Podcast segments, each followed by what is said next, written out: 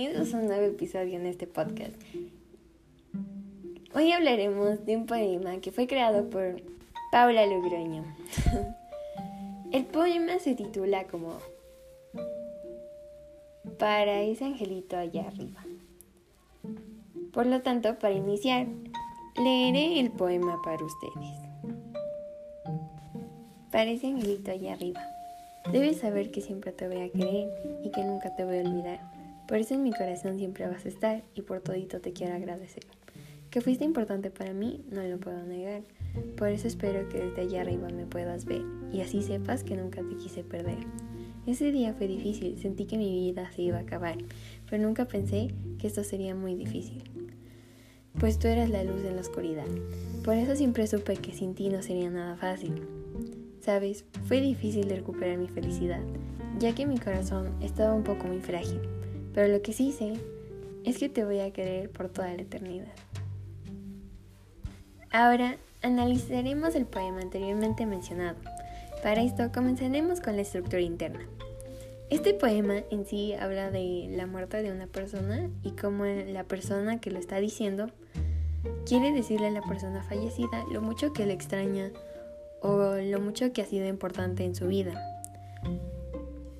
Cabe resaltar que este poema fue basado en una experiencia personal de la autora que vivió hace ya un tiempo.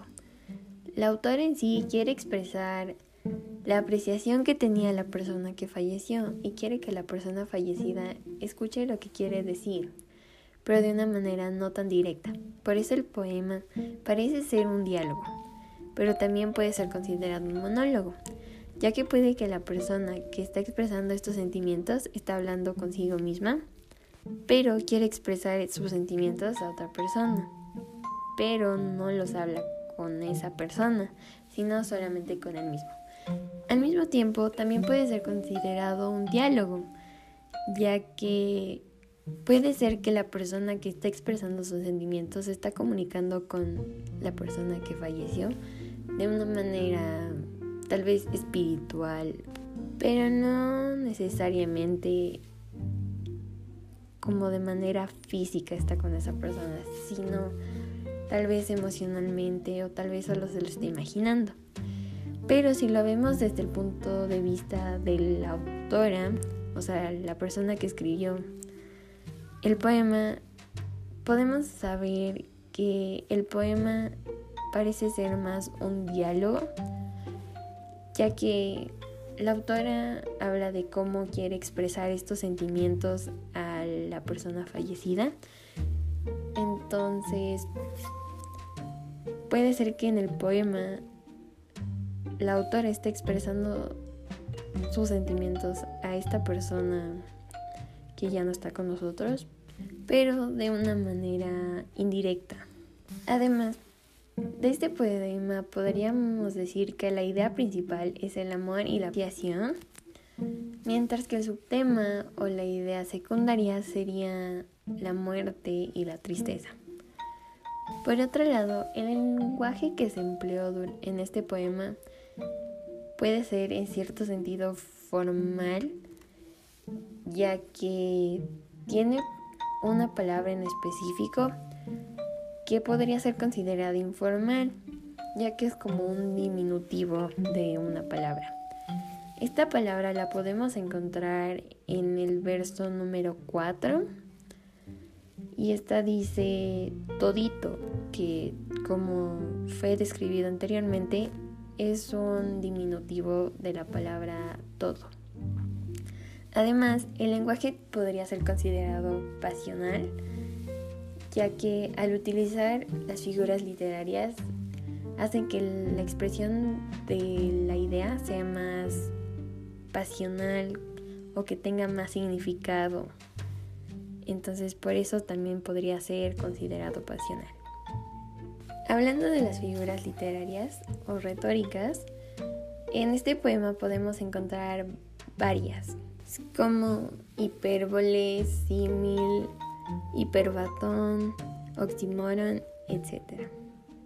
La primera que encontramos en este poema es un hiperbatón que se encuentra en el quinto verso. Y dice, que fuiste importante para mí, no lo puedo negar. Es un hiperbatón, ya que esta oración podría ser formulada de una manera diferente. Esta no es una manera muy común, ya que se altera el orden de las palabras, pero de igual manera expresa el sentimiento. Luego podemos encontrar una hipérbole en, la, en el último verso de la estrofa número 2. Y dice, ese día fue difícil, sentí que mi vida se iba a acabar.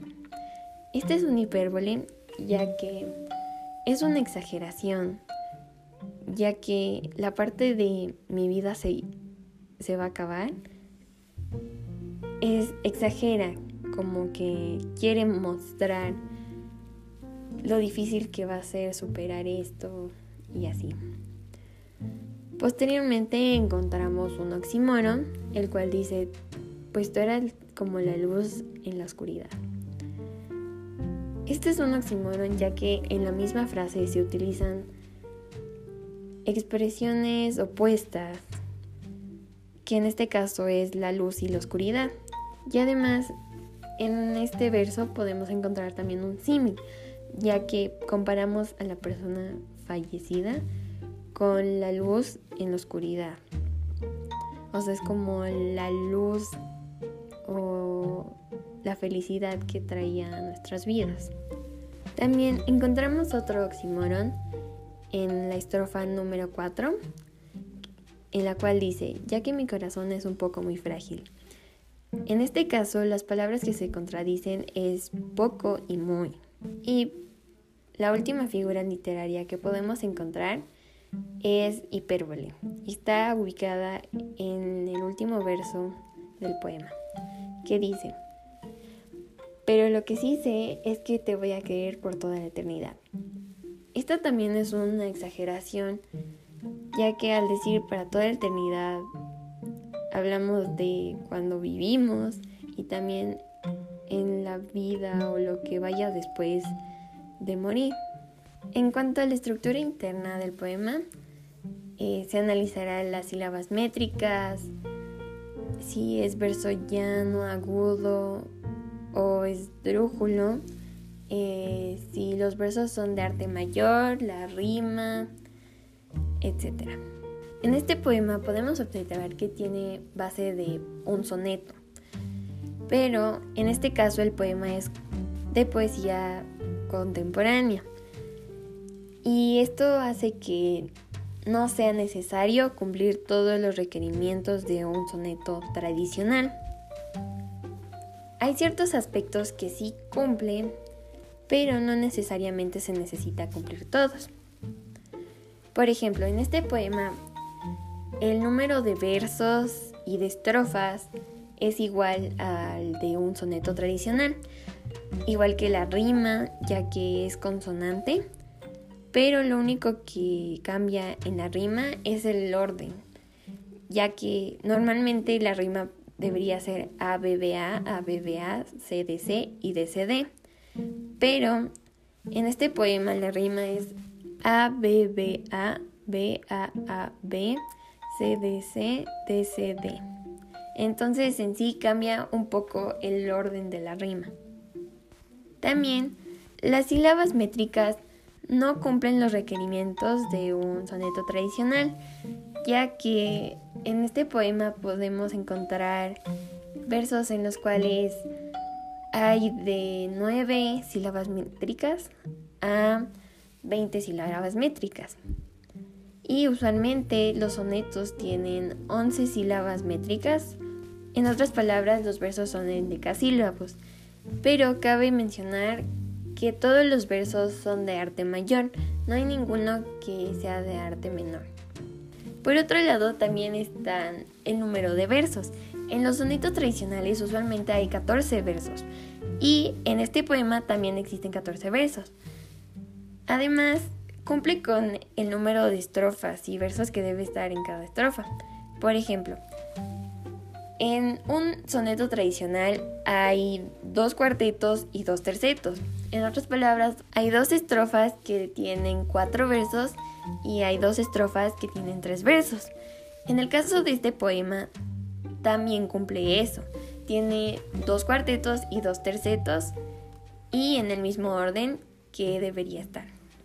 Para finalizar, este poema no es de alguien reconocida y no tiene tanta experiencia en poemas, pero de cierta manera se logra expresar un sentimiento o un propósito, un mensaje original y del propio estilo del autor, ya que como dije anteriormente, el poema es contemporáneo, lo cual muestra mucho del estilo del autor del poema. Y se puede expresar de una manera eficiente y hacer un poema en el cual tú puedas expresarte de la manera que tú quieras.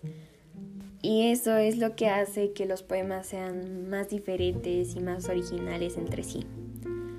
Pero bueno, eso ha sido todo por hoy. Gracias por su atención.